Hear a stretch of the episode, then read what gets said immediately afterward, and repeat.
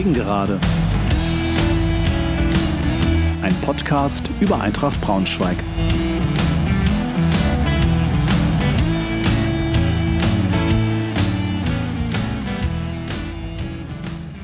Hallo und herzlich willkommen zur 23. Folge der Gegengerade. Freue mich sehr, dass ihr wieder dabei seid. Wegen der Corona-bedingten Spielpause der dritten Liga habe ich in der letzten Folge begonnen, Texte von Autoren vorzulesen, die sich mit dem Thema Eintracht bzw. Fußball beschäftigen. Ich setze dies in loser Reihenfolge fort.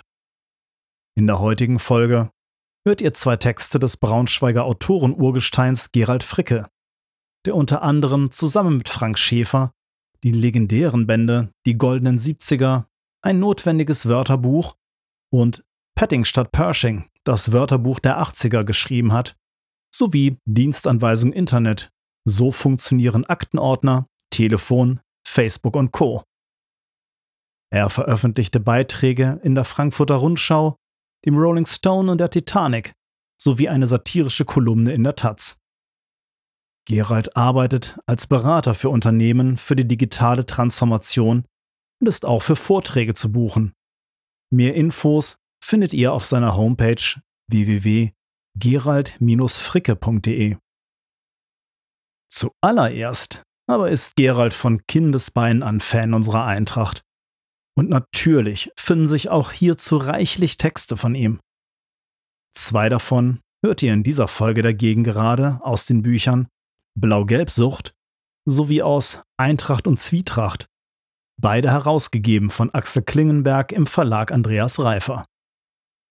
Wenn ihr diese beiden Bücher noch nicht habt, findet ihr Links zum Online-Shop des Verlags sowohl in den Infos zu dieser Folge als auch auf der entsprechenden Seite zu dieser 23. Folge auf www.gegengerade-podcast.de. Alle Infos zum Herausgeber findet ihr unter dem Link www.axel-klingenberg.de.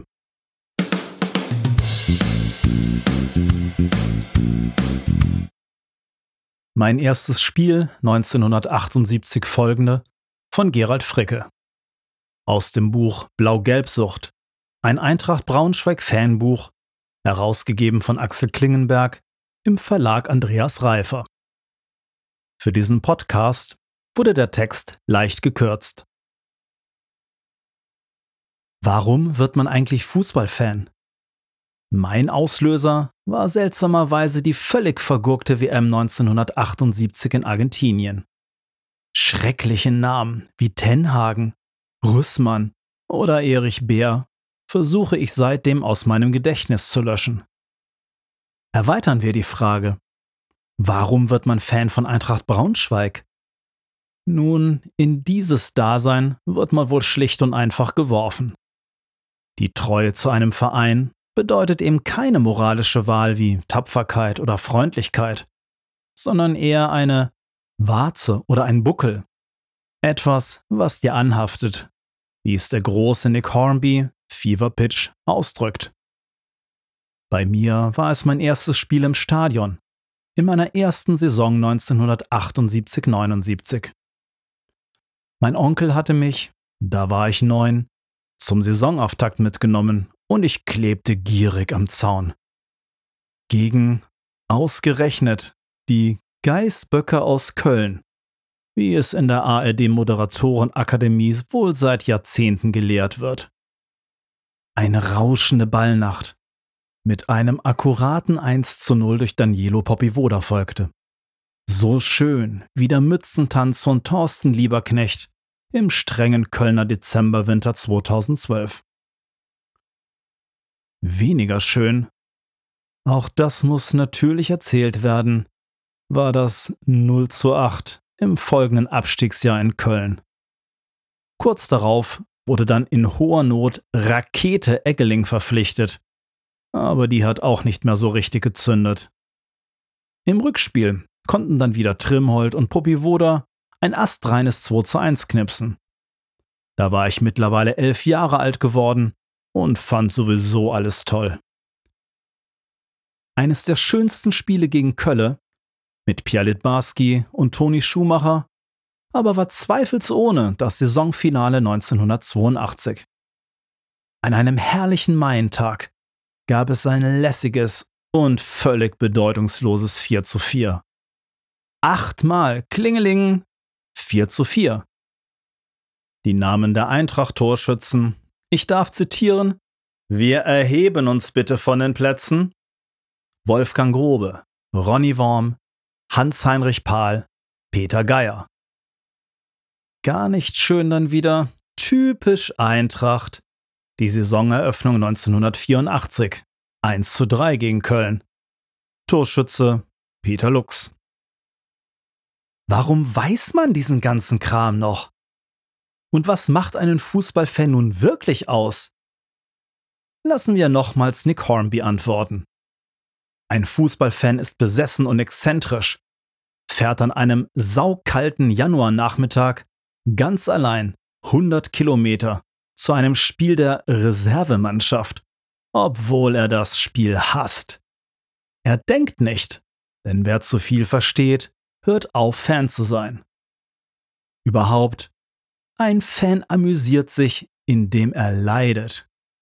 Besessenheit ist nicht lustig und Besessene lachen nicht. Und sie haben ein lächerliches Gedächtnis für Zahlen und Ergebnisse. Holger Adens legendäre zwölf Tore in fünf Spielen, Buchheisters drei Böller beim 5 zu 1 auf Schalke oder Ronny Worms feiner Freistoß zum 4 zu 3 in der Verlängerung gegen den HSV und den leicht hüftsteifen Uli Stein im DFB-Pokal 1982. Nicht schlecht natürlich auch das Hacker-Eigentor aus 20 Metern der quasi Fallrückzieher vorwärts von Tommy Christensen 1989 gegen Hertha oder besser für Hertha, Eigentor des Jahrzehnts. Aber daran wollen wir jetzt nicht denken, viel lieber schon an die direkt verwandelte Ecke von Günther Keute. Vom Schnurrbart Keutes zu meinem Idol Harald Nickel ist es nun gewiss ein großer Sprung für die Leser, aber nur ein lächerlich kleiner assoziativer Hüpfer für den Verfasser. Ja, Harald Nickel hat immer die Elfe aus dem Stand versenkt. Später perfektioniert von Dr. Sokrates bei der WM 82.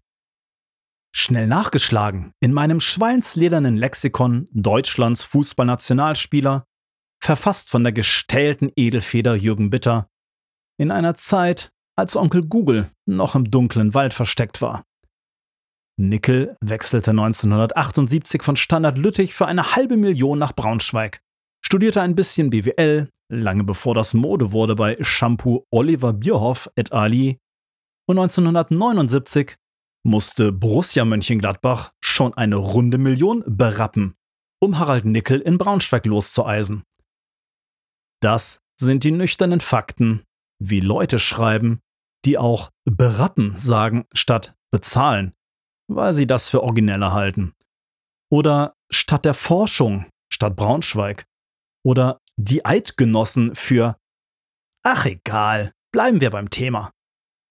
Für Gladbach den UEFA Cup Sieger schoss Nickel in der Saison 1979-80 genau 20 Tore und sogar das Tor des Jahres 1979. Drei Länderspiele gab's und da erinnere ich doch glatt top richtig gegen die Sowjetunion, Türkei und Malta. 1981 schließlich wechselte er zu den richtig Eidgenossen vom FC Basel. Habe ich 1982 gesagt? Du Bernd, es ist deine letzte Weltmeisterschaft. Ich bin jung, habe meine Zukunft noch vor mir. Setz du dich auf die Bank. Das sagte Eike Immel 1982 vor dem WM-Finale gegen Italien zu unserem Adler Bernd Franke. Beide waren die Nummer zwei hinter Toni Schumacher. Sechs Spiele waren absolviert. Jeder hatte bei drei Spielen auf der Reservebank gehockt. Wer war jetzt dran? Immel ließ Bernd Franke den Vortritt. Ganz großes Hallentennis, haha. Ansonsten spielte in Spanien die wohl unsympathischste und zweithässlichste deutsche Mannschaft aller Zeiten. Direkt nach der von 1986. Und Bernd Franke im Trainingslager vor der WM spielte er im Test A gegen B in der B-Truppe, wie damals unsere Heimatzeitung stolz berichtete. Als Stürmer. Machte drei Tore und gewann 5 zu 1. So will es zumindest meine bestechliche Fußball-Anekdoten-Erinnerungsgehirnrinde. Diese Volltreffer erinnern uns natürlich auch an den Eintracht-Ersatztorwart Burkhard Kick mit frechem Putz wie die Presse damals keck euphemisierte, der in irgendeinem Low-Budget-Hallenturnier mal als Feldspieler Tore am Fließband wegknipste. Bernd Franke war dann auch in der deutschen Olympia-Auswahl 1984 in Los Angeles dabei. Zusammen mit Peter Lelux, siehe oben. Der hat im Training eine Kamera kaputtgeschossen. Das wird auf immer von ihm bleiben. Abschließen wollen wir unsere Abhandlung nicht ohne Gedenken an den großen Eintracht-Meisterkeeper Horst Wolter, der 1970 in Mexiko im Spiel um Platz 3 1 zu 0 gegen Uruguay, wie wir doch hoffentlich alle noch wissen, den Kasten ganz humorlos sauber hielt und es zur WM 1974 sogar mit einer tollen Parade, Rudi Michels, auf eine Sondermarke der Deutschen Bundespost brachte. Also irgendwie sogar in einer Liga mit Bundespräsident Gustav Heinemann spielte. Wir verneigen uns. Und natürlich vor den großen Eintracht-Endspielen der Nullerjahre. Pio Pio Ronex Goldköpfchen gegen Wattenscheid beim Aufstiegskrimi 2002 in dem legendären Schwag die Pille bis nach Wolfenbüttel. Das leider verlorene Abstiegsspiel gegen Mainz 2003, das 3 zu 2 gegen Arminia Bielefeld 2, der Elfer von Jürgen Riesche 2005, die Qualifikation für die dritte Liga 2008, die Pokalsiege gegen Kaiserslautern, Hannover, Dortmund, Hertha. Großartigst. Nicht schweigen wollen und dürfen wir natürlich auch über die schrecklichen 90er Jahre nach dem unglücklichen Zweitliga-Abstieg 1993, als noch keine ominösen Regionalligaspiele im dritten Programm gezeigt wurden. Die Gegner Wilhelmshaven oder Babelsberg hießen, zu den Heimspielen 2500 hartgesottene Spätheimkehrer kam und die Südkurve langsam vermoderte. Als Fußball im Eintrachtstadion eben noch keine Unterhaltung für Akademiker oder die ganze Familie war, sondern einfach nur der miese alte dritte Klasse Sport zum Abgewöhnen und Liebhaben. Wir waren dabei, Freunde.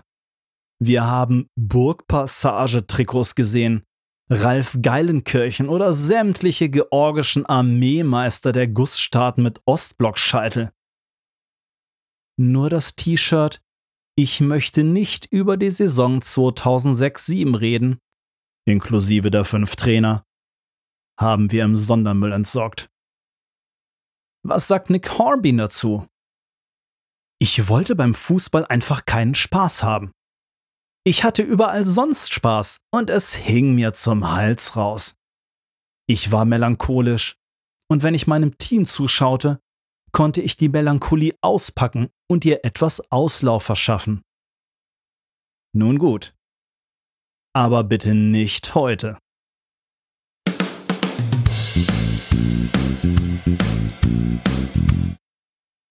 Born to be Bolzplatz von Gerald Fricke.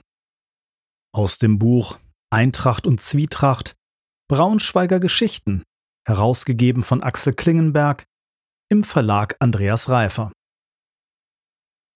Gehen wir heute auf den Henry? So verabredete man sich früher in unserer sympathischen Bungalow-Siedlung. Henry hieß merkwürdigerweise ein wüstenähnlicher Bolzplatz im neuen Kanzlerfeld, das mit den Widerstandskämpferstraßen nahm. Daneben gab es auch noch den eingezäunten Betonplatz an der Paracelsusstraße und die echte ehrliche Wüste. Hier verbrachte ich die hochinteressanten Jahre zwischen sechs und Elf? Dreizehn? Denken Sie, aber falsch. Hier verbrachte ich die schönen Jahre von sechs bis circa 22. Ich lernte die Regeln der Welt nicht durch die Sesamstraße, Eis am Stiel, Tanzschule oder Drogen kennen, sondern durch Drei Ecken, ein Elver oder Letzter Mann hält. Was die dreuende Ellenbogengesellschaft und Sozialdarwinismus wirklich bedeuten sollten, erkannte ich zum Beispiel in der späten Ära Helmut Schmidts am Ritual der Mannschaftswahlen. Die letzten Kandidaten wurden ja bekanntlich gar nicht mehr gewählt, sondern in mühsamen Verhandlungsrunden verteilt. Na gut, wir kriegen Didi, dafür müsst ihr aber Wumpi und Pütz nehmen. Nee, wir kriegen noch Olli. Dafür könnt ihr Wumpi und Pütz umsonst haben. Okay, Olli. Aber nur ins Tor. Pütz nehmen wir, aber Wumpi könnt ihr behalten. Echt. Spinnst du jetzt total? Ihr nehmt das ganze Krummzeug. Wir spielen lieber mit zwei weniger, dafür aber in der zweiten Halbzeit mit Carsten. Überflüssig zu erwähnen, dass der dicke Ulo nur mitspielte, weil ihm der Ball gehörte und die Großen zuvor den Platz durch angemessenes Ballwegschwaken von den Kleinen gesäubert hatten. Wie gesagt, so fing es an, und es hörte noch lange nicht auf, als schon alle Führerschein hatten und die Berliner Mauer fiel. Die möglichst umfassende Demütigung des Gegners blieb zu allen Zeiten das erklärte Ziel, ja, der eigentliche Endzweck des stundenlangen Nachmittags, zum Beispiel durch Tunneln mit Ansage. Abgegeben wurde das ziemlich Unrunde nur unter Androhung von Gewalt. Ansonsten wurde wie blöde gemobbt und querfeldein gefummelt, mit dem Plastiktango am Fuß. Der echte Tango von Adidas wurde ja zur WM 1978 in Argentinien eingeführt, bei der Manny Burgsmüller aus politischen Gründen nicht mit durfte, wie wir aber erst viel später lesen sollten.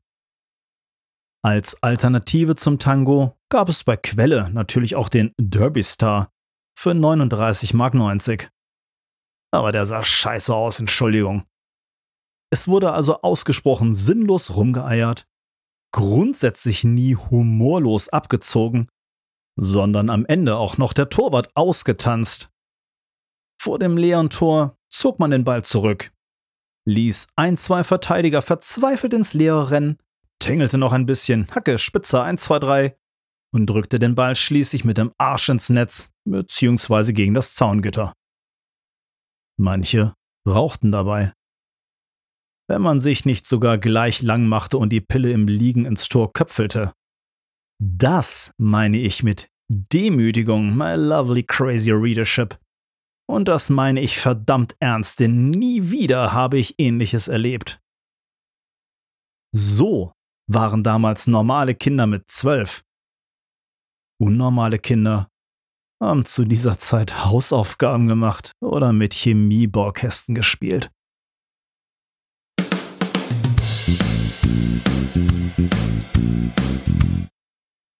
Soweit also die Texte von Gerald Fricke. Ich bedanke mich sehr bei Autor, Herausgeber und Verlag, dass ich sie im Rahmen dieses Podcasts veröffentlichen darf.